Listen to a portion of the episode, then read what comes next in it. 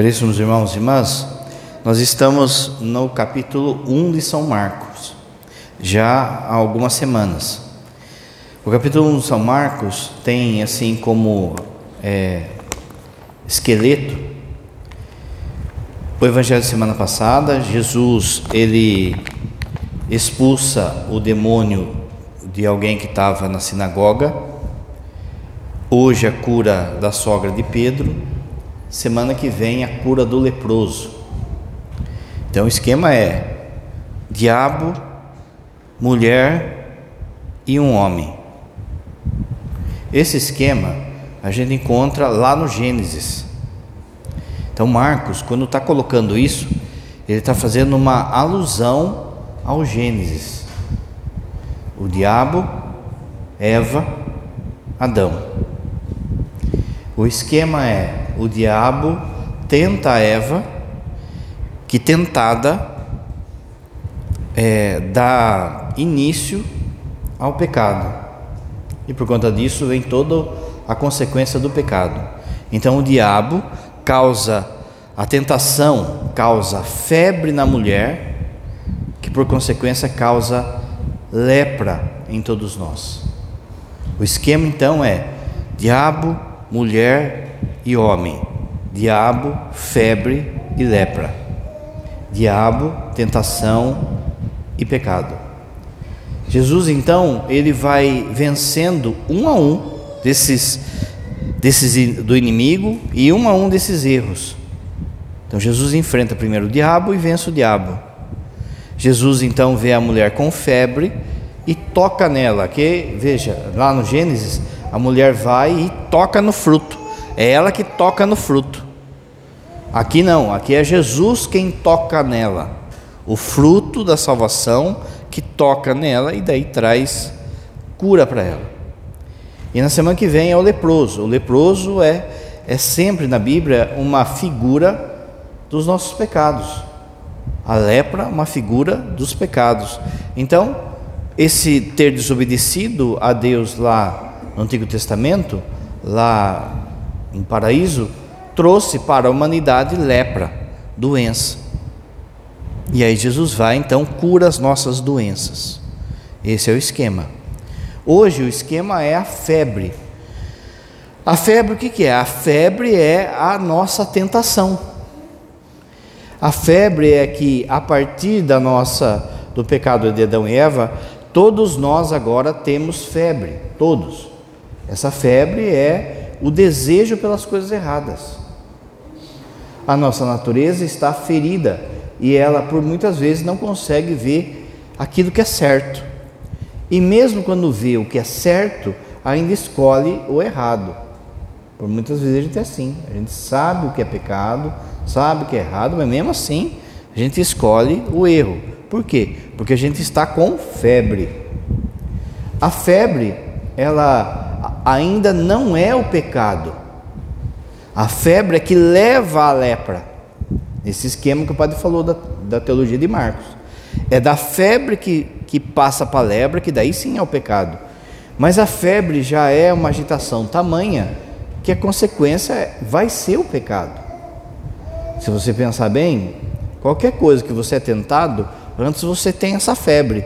Você é tentado, você fica assim, ah, mas se eu fazer, você fica argumentando, se eu fazer vai ser bom por causa disso, se eu fizer é, vai, é, vai me ajudar nisso, ou então é, eu não vou levar desaforo para casa, ou não sei. Tudo isso, antes de você fazer de fato, é febre. A febre, o inimigo, não é ele que produz a febre, mas é ele que agita a coisa. Ele percebe quando está com febre e aí ele coloca todas as ocasiões para você pecar. Ele percebe que você está é, escaldando aí de, de calor, de febre. Aí ele coloca as oportunidades para que você peque. Então, gente, uma das coisas que você tem que entender é que o maior inimigo da sua salvação não é o diabo, é a gente mesmo. É a gente que deixa as nossas febres tomarem conta. Tomou conta, você não vai conseguir. De modo que quando bate a febre, por vezes, como o padre falou, ele ainda não é um pecado, mas é sim o passo que antecipa o pecado, já está ali no limiar. Então, somente por uma ação grande da graça, como foi aqui, Jesus tocar em nós, é que você não vai se libertar. Agora, se você deixou que a febre crescesse, o passo seguinte vai ser o pecado. De forma que, se você pega aí uma pessoa que está com febre, por vezes ela fica o quê? Ela até fica alienada, alucinada, ela fica vendo coisas se a febre está muito forte. Assim também, a pessoa com febre, ela não consegue entender as coisas. E aí ela começa a ver aquilo que é ruim como se fosse bom. São João, na sua carta, na primeira carta de São João, o apóstolo São João, ele vai falar que a gente tem três tipos de febre. Todos nós temos três tipos de febre. Dessas três febres é que brotam os pecados. Semana que vem, o padre daí vai falar do leproso. O que, que são essas lepras? Semana que vem, o padre vai falar daquilo que a gente chama de pecados capitais. Capital significa cabeça. De sete pecados nascem todos os outros. São as grandes lepras que a gente tem. Porém, hoje é ainda essa questão da febre. O que, que nos leva a essa lepra? O que, que faz aí que a gente caia nos pecados capitais? Então, São João vai falar de três febres que a gente tem. A primeira é a concupiscência da carne. O que é concupiscência? Concupiscência é o seguinte: quando Deus nos criou, Deus criou tudo bom, lembra? Ela estava lá no Gênesis, tudo Deus criou bom, inclusive a gente. Com o pecado de Adão e Eva, isso foi quebrado. Isso quebrou em nós. Quando Deus nos criou, então, por exemplo, a nossa, a nossa vontade estava ordenada para os desejos que nos levam a Deus. Deus deu o desejo no nosso coração? Sim, mas esses desejos estavam ordenados para Deus. Ou seja, você ia ter o desejo, por exemplo, de se alimentar, mas é alimentar da forma correta, porque isso estava orientado para Deus. Você ia ter o desejo em relação a outra pessoa, para casar com a outra pessoa, Deus deixou isso. Só que agora, com a concupiscência, esse desejo está desordenado. Então, por muitas vezes, quer é, pegar todo mundo, ou quer ter uma vida, mesmo entre o casal, uma vida errada, fazendo coisas que, que não se deve. Enfim, Deus colocou no nosso coração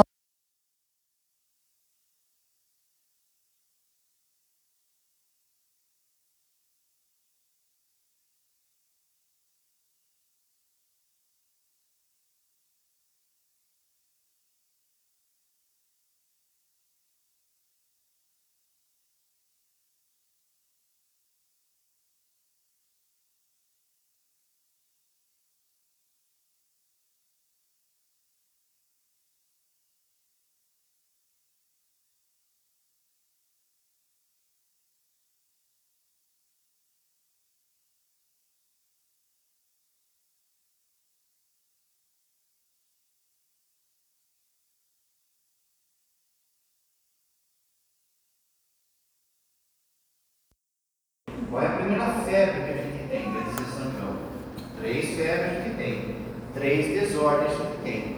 Qual é a primeira desordem que tem? A da carne. Olha só, impulso para gratificar os nossos sentidos. O que, que entra aí? Prazer sexual, vivido errado, a comida, bebida errada, a bebida, o descanso, tudo isso é concupiscência da carne, ou seja, a gente é tentado aí na sexualidade, no comer demais, no comer de menos, no dormir demais, no dormir de menos, na preguiça, no ativismo, na, na busca do prazer, tudo isso é a primeira fé, concupiscência da carne quando a gente fica com essa fé, cai. Veja, nunca, nunca, vou pegar um exemplo, nunca é um adultério começa dia um fala, outro, vamos no motel. Primeiro vai ter que ter febre. Começa com frescurinha, com mensaginha, com gracinha, um abracinho, não sei o que, pronto. Da febre, chega na lepra. Assim qualquer outro pecado relacionado à carne. Então há um impulso nosso de nos satisfazer. Essa é a primeira febre. Essa primeira febre, ela deriva lepras. Na semana que vem. Quais as lepras que derivam da febre da carne? A luxúria, como o padre falou, os pecados que vêm da sexualidade, a gula, a preguiça, comportamentos aditivos, ou seja, é, a pessoa quer satisfação no corpo, ela quer a zona de conforto dela. Que relação que ela tem com outros pecados? Adultério, fornicação, danos ao corpo, ao próprio corpo, ao corpo do próximo. O que que essa febre faz em nós? Qual é a consequência se a gente deixar que essa febre tome conta da gente? Primeira, primeira coisa é a perda da graça. Você perde a amizade com Deus. Todo, por exemplo, todo pecado sexual é pecado grave. Qualquer pecado sexual é pecado grave. Porque a matéria é grave. A febre é grave. Então veja, entra tudo: pornografia, masturbação, adultério, fornicação. Qual é a diferença de um e outro? Adultério é quando pelo menos um é casado.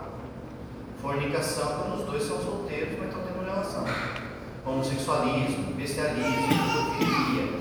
Qualquer febre vem da sexualidade é pecado grave. Perca da graça. É, a gula, não só de comer muito, mas também de comer de modo ostensivo, sabe? De não ver a hora de acabar, não come até ter o fim, sabe? Criança de pobre, quando vai é, compra no mês, aí a mãe compra lá a tigelinha de Danone assim, ó. Fala assim, ó, tem que durar até o mês que vem. Não é? Dura quanto dia? Não é? Ele, ele não para de comer enquanto não vê o fim. Também é gula. Também é gula quando a pessoa paga absurdo para comer comida aí. Porque é chique, porque é lá do. É da, daquele programa lá, porque é isso, aquilo é, ostenta aquilo ainda, coloca como ostentação, também é pecado da gula você pagar é, preços altos em relação à comida, sendo que tem muita gente que está passando fome. Também cai nisso quando a pessoa também come de menos, né? Hoje em dia tem a turma aí que enfia o dedo na goela para manter a silhueta, come depois, né? Para manter a silhueta é pecado, é febre. Tudo isso então dormir, a questão de dormir, sabe aquela hora que bate o seu celular, daí você coloca, você aperta lá para 10, 10 minutos? Ah, mas 10 minutos, mas 10 minutos. Meu, é febre. A hora que você bobeou, você dá aquela dormidona assim, ó. E você vai ver no relógio, já passou 40 minutos. Tudo isso vai causando então a febre em relação à nossa carne, ao nosso corpo. Nosso corpo daí começa a querer ser coisa boa só. Que é não aquilo que é necessário, mas aquilo que satisfaz a gente, como o padre falou. Em vez da coisa estar ordenada para Deus, ela está ordenada por próprio prazer. Fé vai dar lembra. Traz também problemas sociais, relacionamento, de saúde. Muito bem. Qual é o remédio? Quais são os remédios quando a gente estiver com febre da carne. A primeira coisa é vida de oração. Na oração entre o jejum e a penitência. Muita gente chega lá na confissão e fala assim, padre, eu não consigo sair desse vício. Da bebida, da droga, tudo entra aqui, gente. É, do jogo. Eu não consigo sair desse vício da masturbação, a primeira pergunta que o padre tem que fazer é: você está avisando? Não, ou de vez em quando, então não vai sair. Não vai sair. Se não rezar, não vai sair. Por quê? Ele precisa tocar em você. Você sozinho não sai da fé. Ele precisa tocar em você. A primeira coisa é a vida de oração. A segunda coisa, para que você saia da, da febre, da carne, as virtudes que são contrárias a essas coisas que falou, que o padre falou. Então, por exemplo, se você está tentado na sexualidade, você tem que buscar a virtude contrária. Qual é a virtude contrária? Castidade. Então, vou estudar sobre a castidade. Eu vou colocar em prática o que eu estudei. Ou seja, não posso ficar olhando para a turma na rua, não posso ficar com conversinha, eu tenho que tomar cuidado com aquilo que eu vejo na internet, tomar cuidado com aquilo que eu vejo na, é, na televisão, eu tenho que tomar cuidado com as minhas conversas lá no serviço, conversa de zap, conversa eu tenho que fazer meios de castidade. Se é da comida, eu tenho que ter temperança. A virtude oposta para a gente comer a justa medida é a temperança. Lembra tempero, não lembra? Se você põe tempero demais na comida, você perde a comida. Se você também põe tempero, fica, você tem que pôr a medida certa. Então, você tem que ter a medida certa em relação ao sono, a sua sexualidade vivida entre o casal, a sua, é, o seu descanso, a sua comida, a sua bebida. E disciplina, né? Não tem santo sem disciplina. Você não, não entender que precisa ser regime de quartel na sua alma, tem que ter disciplina, tem que ter hora para acordar, hora para rezar, hora para fazer, fazer trabalho, hora, você tem que ter autodisciplina. Se você acordar a hora que você quiser, comer a hora que você quiser, vai comer porcaria, ou vai. Entende? Fica tudo zoado. Você não pode chegar no serviço meio-dia, por exemplo, quando é para entrar às oito. Aí o patrão fala assim, mas que você veio agora? Ah, porque eu fiquei na cama rolando lá, e aí eu vim agora. Meu, ele já vai falando, você passa na RH. Você tem que ter disciplina para ir no serviço, tem? Você tem que ter disciplina para vencer a febre da carne. Mas o grande remédio das três febres que o padre vai falar, já você tem que entender isso. O grande remédio para as três febres se chama sacramento. Sacramento. Por quê? Vamos entender. Você viu que Jesus tocou nela. Então, para a gente ser curado da nossa febre, Jesus tem que tocar em nós. E isso não pode ser balela, não pode ser assim simplesmente uma, uma fala, assim, ah, Jesus tocou em mim. Não, tem que ser algo concreto, concreto, de verdade. Como é que Jesus toca em nós? Pelo sacramento. Os sacramentos são uma, guarda isso, uma extensão do corpo de Cristo. Cristo age hoje no nosso meio pela via dos sacramentos. Lembra quando Jesus fala assim? É, é, preciso, é preciso que eu para que o outro parágrafo venha. Porque é bom para a salvação de vocês que o outro parágrafo vem. Por que, que era bom que Jesus enviasse o Espírito Santo? Porque o Espírito Santo vai fazer isso que o Padre vai falar. Presta atenção. Quando Jesus estava aqui na terra, o corpo dele estava em Jerusalém. Quando ele estava em Jerusalém, o corpo dele não estava em Belém. Quando ele estava em Belém, o corpo dele não estava em Nazaré. Um corpo ocupa um só lugar, não é isso? Agora, como o Espírito Santo veio, o Espírito Santo faz com que o corpo de Jesus, o mesmo corpo, esteja em vários lugares ao mesmo tempo. Quando você, por exemplo, quando o padre consagrar a âncora, vai ter um monte de hóstia ali. Né? Se perguntar para você assim, quem é que está ali? Você vai falar, é Jesus que está ali. Você não vai falar que é Jesus. Cada hóstia é um Jesus. É Jesus que está ali. Mas quando o padre distribui a hóstia para você, o mesmo Jesus está no coração de cada um. Por quê? Porque o Espírito Santo agora é, ele leva o corpo de Jesus em vários lugares ao mesmo tempo. Para que que acontece isso? Para que ele toque na gente. O mesmo Jesus que está aqui, que vai estar tá lá na África, que vai estar tá lá em Roma, que vai estar tá na Argentina, que vai estar na outra comunidade nossa aqui. Mas ao mesmo tempo, ele é o único dentro do seu coração. Por quê? Porque é ele que toca aí. O sacramento é isso, então, é a presença real dele, através do Espírito Santo, que toca em você. Quer ver? Vamos pegar, por exemplo, o sacramento da unção dos enfermos. A pessoa vem doente.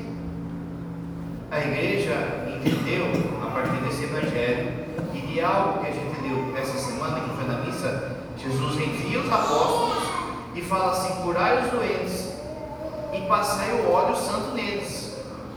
Então a igreja entendeu que quando o padre vai lá, pega o olhinho lá que o bispo abençoa na quinta-feira santa, pega aquele olhinho consagrado, não é qualquer óleo, olhinho consagrado, e passa no enfermo, é Jesus que está tocando naquele ele está tocando pela cura ou para que a pessoa fique pronta se chegar a hora, se for a hora. Quando, por exemplo, você comunga, é ele que toca a sua alma, é ele que é capaz de curar a sua fé. Quando você confessa, quando você casa, por exemplo, se o casamento for ajustado naquilo que é para ser vivido em forma de santidade, veja, o casamento vai curar, ou devia, devia curar, a febre de desejo dos dois. Agora um vai viver do outro. Agora então o certo é não ficar olhando né, o terreno de fora, o terreno de cima. Curou a febre de desejo. O São Paulo vai falar isso. A febre assim da solidão. Um vai ajudar o outro para que não se sinta sozinho nessa caminhada. E por aí vai. Então, em, as, nas três febres que o padre está falando, a cura sempre é a via sacramental. Você quer curar da febre sua de, da sexualidade, da bebida, da comida, da, é comungar, confessar, é buscar essa cura através da via sacramental. Segunda febre, concupiscência da carne, a primeira, a segunda é concupiscência dos olhos. É aquilo que a gente é zoião, é aquilo que a gente fica desejando a partir dos olhos. Então, o que, que entra aí? Impulso de uma atração desordenada as coisas, as aparências, a beleza que brota daí? Pensa só, qual, qual pecado será que brota do cara ser zoiudo? Primeira coisa, você lembra é inveja, não é? Por que, que a gente tem inveja no nosso coração? A frase é essa, a gente tem. Todo mundo tem inveja. Quando você fica olhando para as pessoas e se compara. Se comparou, está o bichinho da inveja. Por que, que meu vizinho não vai na missa e tem esse carrão? Por que, que meu vizinho aqui não vai na igreja, parece que tudo está certo e eu só me ferro? Se comparou, inveja. Por que, que essa moça é bonita e eu não sou? Por que, que esse rapaz é bonito e eu não sou? Por que, que ele é inteligente e eu não sou? Por que, que isso? Por que aquilo outro? No fundo você olhou algo e percebeu que você não tem aquilo. Isso brota então a inveja. Esse zoião também faz com que a gente busque as coisas materiais. No fundo, a concupiscência dos olhos, ele é o desejo pelas coisas da terra em vez de buscar as coisas do céu. Então, por exemplo, é febre dos olhos da concupiscência quando uma pessoa, por exemplo, fala assim: Ah, eu não fui na missa hoje porque eu tenho que rebocar um muro lá em casa. O olhar dele está aqui na terra, ou seja, é mais importante eu rebocar o muro do que buscar a Deus. Então o olhar dele está errado. Ele está tendo um olhar errado das coisas. É concupiscência dos olhos quando a pessoa, por exemplo, não reza e se mata de buscar bens materiais, de trabalhar de domingo a domingo, de trabalhar sem descanso, de ser avarento. Tudo isso é febre dos olhos, por quê? Porque o seu olhar está voltado aqui na terra. O grande erro é esse, e não nas coisas do céu. Pensa só. Será que é mais importante, por exemplo, você rezar o terço em família ou rebocar a parede? 90% da turma vai pensar em rebocar a parede. O olhar está errado, é febre. Você não está vendo que de fato é importante. O seu olhar está obstruído. De forma que a gente então tem que é, ajustar o nosso olhar para as coisas do alto, para as coisas que não passam, para as coisas que também que, que são eternas. E por consequência, aí as coisas temporais. O que, então, diante disso, o que, que é, quais são os pecados que brotam daí? Materialismo, da febre do, do olhar. Materialismo, aparência, a pessoa ela pode viver da aparência, na roupa, no status, ou julgar as pessoas pela aparência, é olhar errado das coisas, ou julgar as pessoas sem saber direito o motivo das coisas, ele está olhando só pelos olhos dele. Materialismo, avareza, inveja, ostentação. Hoje em tempos de internet, de Facebook, Instagram, essas coisas, quantas pessoas, olha esses artistas, eles vivem da concupiscência dos olhos. Eles vivem de ostentação. Eles ficam mostrando lá ele com a, namorada lá numa cachoeira, não sei o quê. Mas o relacionamento está acabando. Passa duas semanas, está lá, fulano, sempre. Mas eu estava numa cachoeira semana passada. Porque você tem que ostentar, tem que viver daquilo. Aquilo gera dinheiro, gera like, gera curtição, gera notícia. Tudo isso é ostentação. A gente, em menor escala, também faz isso. A gente quer ser visto, quer ser amado, quer ser louvado. O que, as pessoas. Né? Tudo isso tem a ver com a terceira concupiscência, mas aqui também com a questão do, do olhar, de ser visto. É, mentalidade materialista, como você falou, consumismo, inveja, tudo isso vai brotando da febre dos olhos. O que, que a gente tem desejado? Qual é o grande desejo dele no nosso coração? Toma cuidado, porque às vezes é febre. Primeiro desejo do nosso coração deve ser amar a Deus sobre todas as coisas. O primeiro desejo do nosso coração deve ser ir para o céu, ser santo. Por consequência, eu ordeno todas as coisas da minha vida a partir disso. Não, a primeira coisa da minha vida é ganhar dinheiro, vencer na vida, ter bens, ter isso, aquilo. Meu, está com febre. A pessoa quer ser médica, ela vai, tem que estudar muito, né? Mas aí, no final de semana, ela deixa de vir na missa porque tem que estudar. É febre, é febre. Você trocou Deus por algo que passa, você está com febre.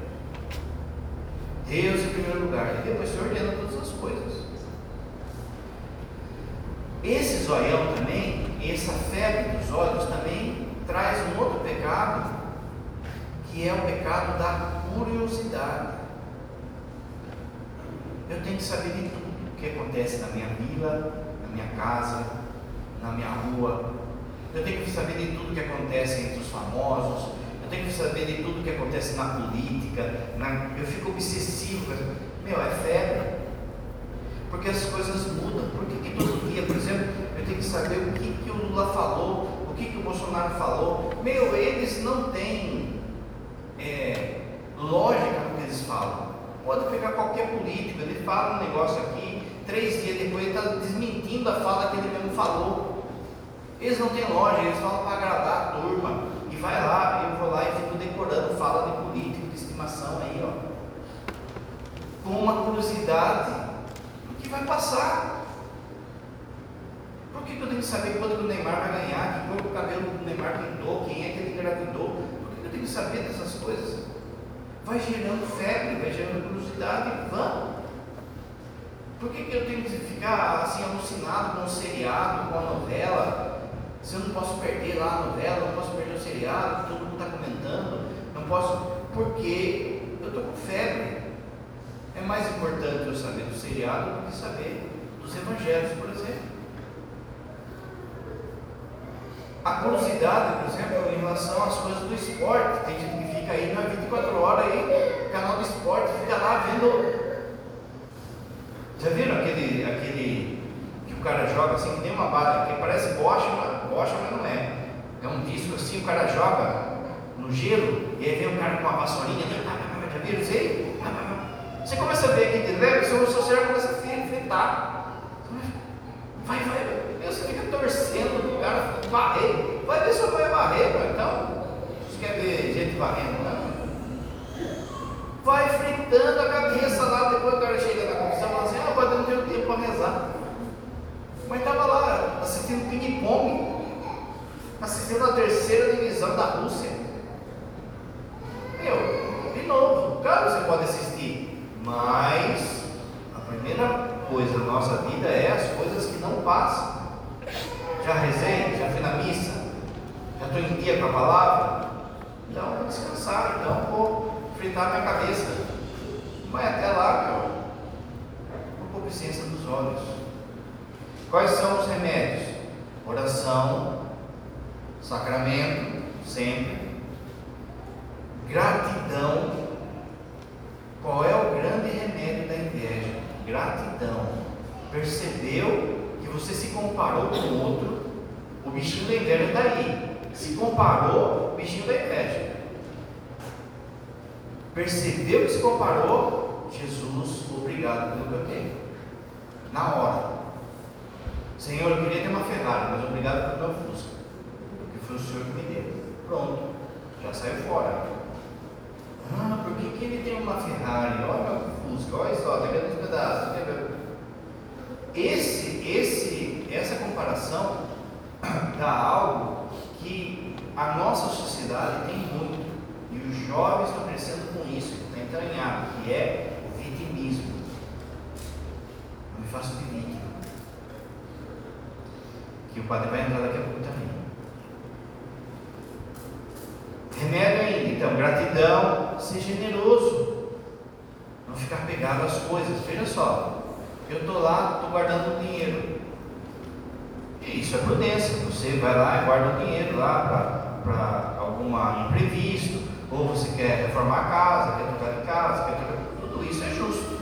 Mas de repente o seu pai fica doente. De repente um irmão seu fica doente, um filho seu fica doente. Não, mas se eu usar esse dinheiro, como que eu vou fazer no futuro? O que, que me garante o futuro? Muda o foco. A pessoa está colocando a confiança dela, o olhar dela, no dinheiro que está guardado.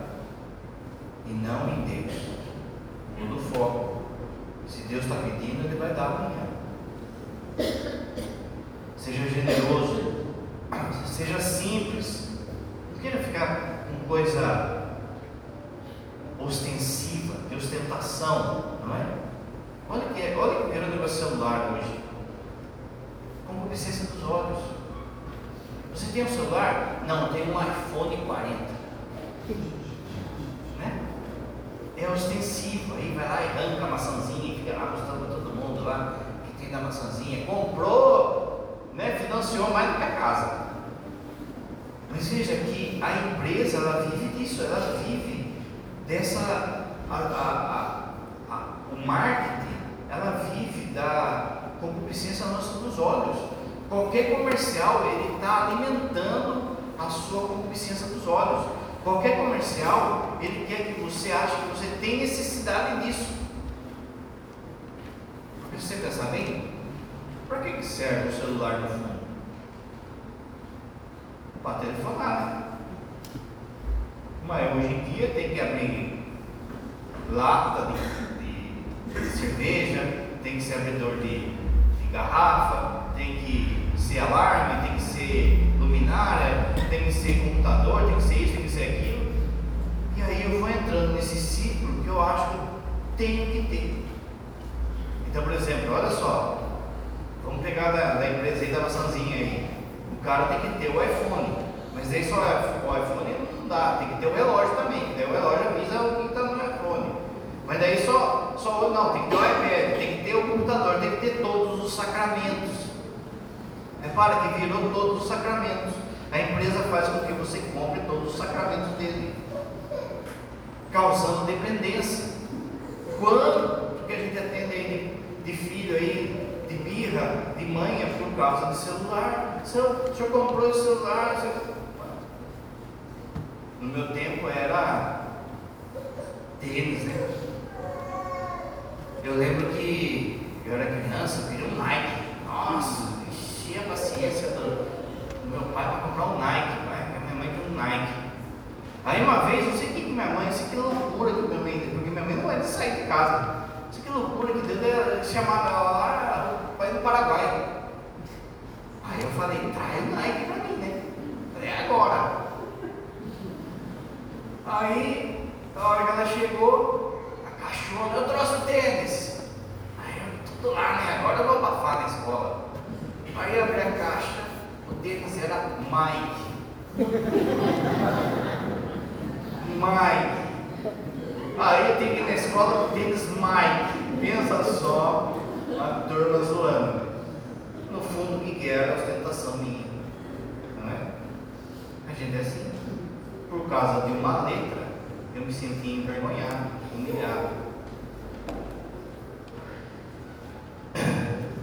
Seja simples, tenha simplicidade das coisas. Mas toma cuidado, que mesmo na simplicidade pode ter febre do olhar. A pessoa às vezes pode querer ostentar que ela é simples.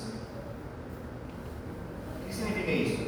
Por exemplo, o cara é ricão lá, tal, e ele quer mostrar que ele é simples. Então, o filho dele está lá com chinela havaiana que solta tira. Não, tem que mostrar que a gente é simples. Não, gente, a simplicidade não é relaxo. A simplicidade é ter aquilo que é necessário só. Aquilo que é próprio. E não simplesmente, ah, eu sou simples, então é, vou na missa com o cofrinho aparecendo. Não, gente, você vai na missa, tem que vir de acordo aqui. Ah, porque Deus vê o coração. Então, ele não quer ver seu corpo, ele quer ver o coração. Terceira febre, que é a pior. A primeira é concupiscência da carne. A segunda é concupiscência dos olhos. E a terceira, soberba da vida. No nosso coração tem um bichinho tenebroso aí, ó, que se chama eu, ego. Esse bichinho, como o padre falou, ele quer satisfazer a você mesmo. E você, por muitas vezes, vai pisar nas pessoas, vai humilhar as pessoas, vai deixar as pessoas de lado, vai matar as pessoas por causa desse bichinho. Esse ego esse eu é a grande febre que a gente tem. Mexeu no ego, mexeu no meu eu, pronto, aparece um monstro. A soberba da vida, ela tem origem numa autoimagem inflamada, um desejo de superioridade. Aqui, aqui presta atenção. O orgulho, a soberba, não é só quando você quer ser mais do que os outros. A soberba é quando você alimenta esse eu. Quando você alimenta o seu ego. E você usa da energia das pessoas, da palavra das pessoas, para que esse ego seja alimentado.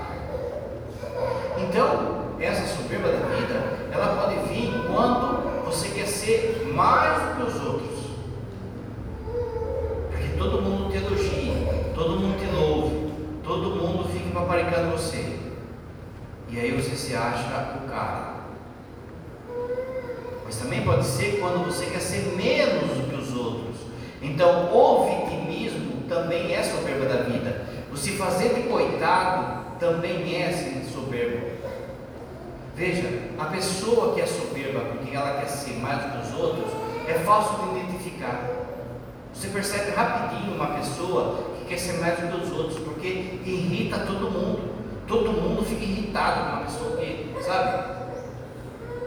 Agora, nesse nosso coração tem esse bichinho do eu aí, que quer ser alimentado, que quer ser visto. Então, se eu cair nessa de querer ser mais do que os outros, todo mundo vai perceber, e aí eu vou acompanhar. Então o que eu faço? Eu vou com falsa humildade, com vitimismo. Ah, ninguém gosta de mim. Ah, ninguém, é, nada dá certo na minha vida. Ah, só eu que sofro. Só eu. Aí, por exemplo, ah, um encontra com o outro e começa a falar só da desgraça. Fica disputando quem está sofrendo mais, sabe?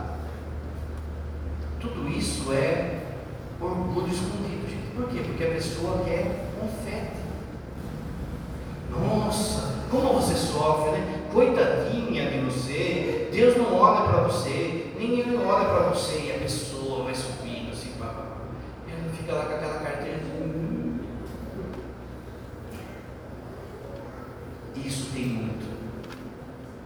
Isso tem muito. Esse, esse, essa soberba disfarçada de vitimismo faz com que a pessoa se feche em si mesmo. A pessoa, por exemplo, vamos supor, não é? Não pode falar da lâmpada? Tem que trocar a lâmpada, tem que trocar a lâmpada. Às vezes tem alguém aqui que é eletricista. Mas daí a pessoa não se mexe, por quê? O padre tem que pedir. A comunidade tem que pedir para mim. Então você tem que fazer uma carta para a pessoa. Fulano de tal, eletricista, por obsequio, o senhor poderia dar a clareza da vossa luz e das vossas mãos e trocar a lâmpada? Aí a pessoa olha assim, está faltando uma via, tem que ter duas vias, deu?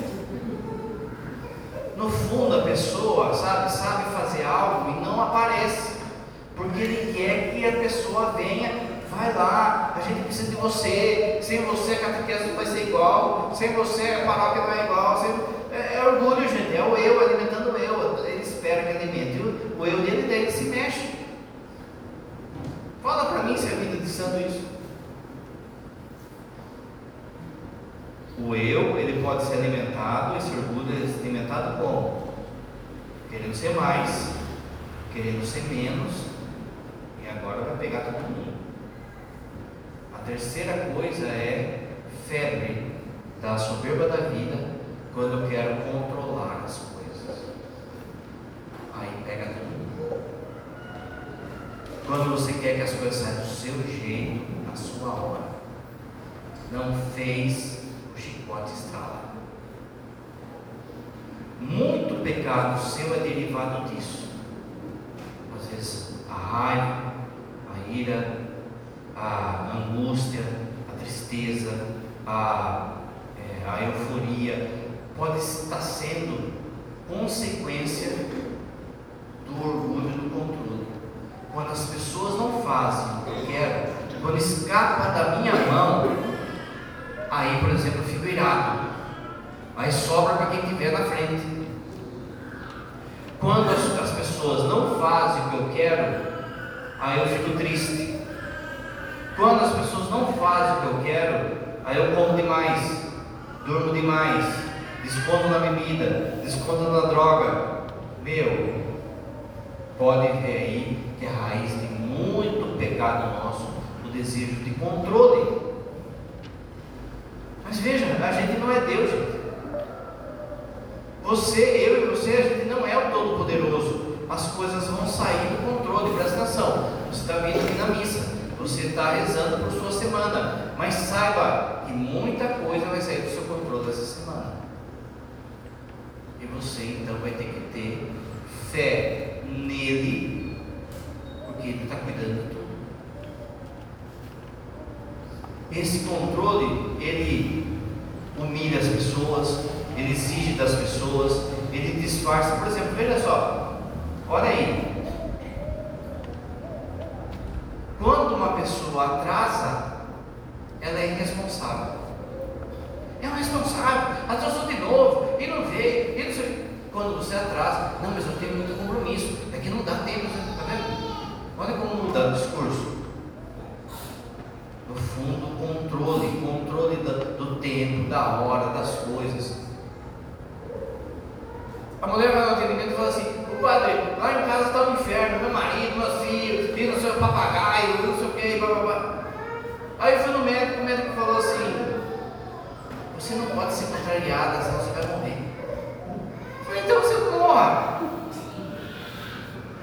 Então vai morrer, gente. Por quê? Porque é cheio de contrariedade a vida. E você tem que aprender a lidar, porque você não é todo poderoso. Você não controla todas as coisas. Lembra daquele filme O Todo Poderoso?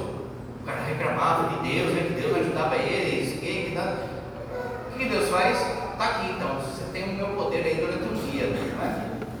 Meu, só feio e borrada. Porque quando a gente reclama, murmura, a gente está falando assim: Deus, o Senhor não sabe fazer direito a minha vida. Dá o seu poder para mim, que eu vou arrumar tudo. Orgulho, gente. É... Quais os pecados, as lepras da semana que vem, que brotam da, é, da soberba da vida? Arrogância, vaidade, teimosia, ira, inveja, avareza. Qual a consequência disso? A separação de Deus e a cegueira espiritual, ou a dureza de coração. Deixa eu falar para vocês uma história. Tem um padre que ele está caindo nisso. É, a gente de fora, a gente percebe que ele está cego. Ele não está caindo em sexualidade, não está caindo em droga, não está caindo em, em bebida, mas quem está próximo está percebendo que esse padre está caindo pela dureza de coração dele. Eu já falei várias vezes para ele. Outros padres falaram, padre, tem que mudar. Muda o foco. Para de ser estúpido, para de ser grosso, para de ficar tratando mal as pessoas. Não, mas eu estou certo. Gente, eu estou vendo esse padre perdendo o ministério daqui a pouco. Ele está na beira da lepra, porque ele não escuta ninguém. Eu fico rezando, sem brincadeira, eu fico rezando e pensando assim: o que, que eu posso fazer para ajudar esse padre?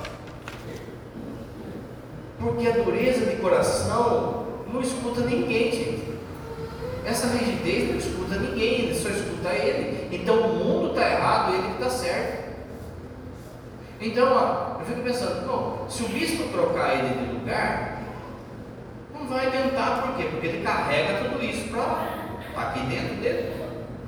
Se ele for punido, é perigoso ele pegar e, e achar que está perseguindo ele, a igreja a igreja está errada, ele que está certo. Eu fico pensando, meu, o que, que tem que fazer? Não sei. Você com certeza conhece pessoas assim.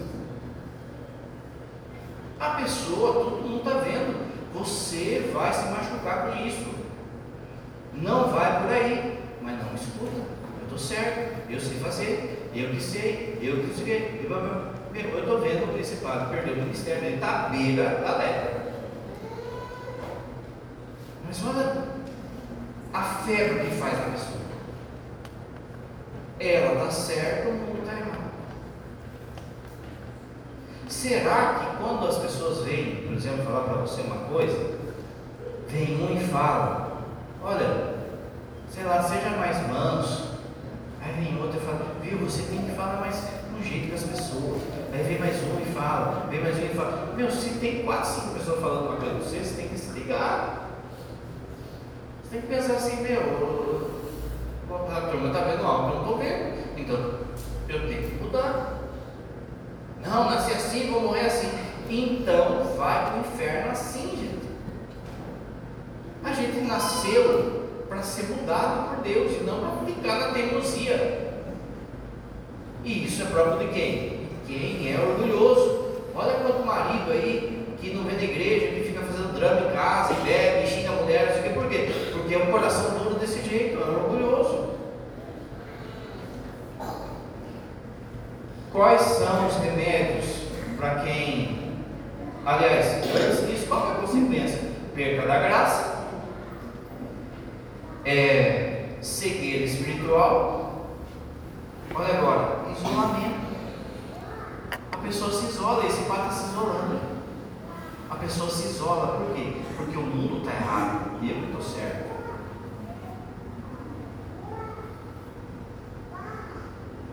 Qual o disso? Reconhecer os limites, reconhecer os erros. Você precisa ser, ter a humildade de falar: errei, não sei fazer, me ensine. Reconhecer os seus limites. Você não sabe tudo, você não nasceu pronto, você precisa da ajuda das pessoas. Arrepender-se, viu que fez algo errado? Me desculpe, perdão. Não, cai pedaço você falar perdão. Orientação espiritual, por quê? Porque o padre, o, o diácono, a pessoa vai vendo por vezes coisas que você não está vendo. Como o padre falou, a cegueira espiritual não deixa que a pessoa veja algo que está todo mundo enxergando. Na orientação espiritual, o padre vai lá e fala, Deus tem que mudar isso Oração, confissão, sacramentos, humildade, simplicidade, obediência. O Padre Pio fala assim: o demônio, ele até se disfarça de humilde, mas de obediente nunca. Você quer saber quando uma pessoa é humilde? Veja a atitude dela quando ela é corrigida. É na hora da correção que você vê se a pessoa é humilde de fato. Se a pessoa ficou batendo boca, se a pessoa ficou se justificando, se a pessoa ficou apontando para outro, está lá um orgulhoso. Já falei, eu vou falar de novo. Aqui na paróquia tem muito disso. Você corrige, se aponta para outra pessoa. Ah, mas foi fulano. Ah, mas não sei o quê. Ah, não sei o quê. E às vezes ele, pensa que a gente, padre, não conversa na casa, né? Bota a palavra na boca do outro padre, ah, mas foi o padre Belão, foi o padre Wellington, foi não sei quem que falou, foi o padre Neto que falou. Aí chega na casa, eu pergunto, você falou tal coisa? Não. Errou? Padre, erramos. Eu não quero saber quem que, sei lá, não passou a toalha. Tá bom, padre, não foi passado. Semana que vem vai estar passado. Pronto, acabou. Mas o nosso orgulho fica justificando, porque isso, porque aquilo outro. Humildade, simplicidade, obediência e por último é serviço ao que sofre. Sempre tem alguém sofrendo mais do que a gente. Para de dar uma é, vítima e olha para quem está sofrendo, que está precisando da sua ajuda. A sua cura depende do tanto que você curar as pessoas. Quanto mais você tocar nas pessoas, mas Jesus vai tocar em você. Crê em Deus Pai. E a todos,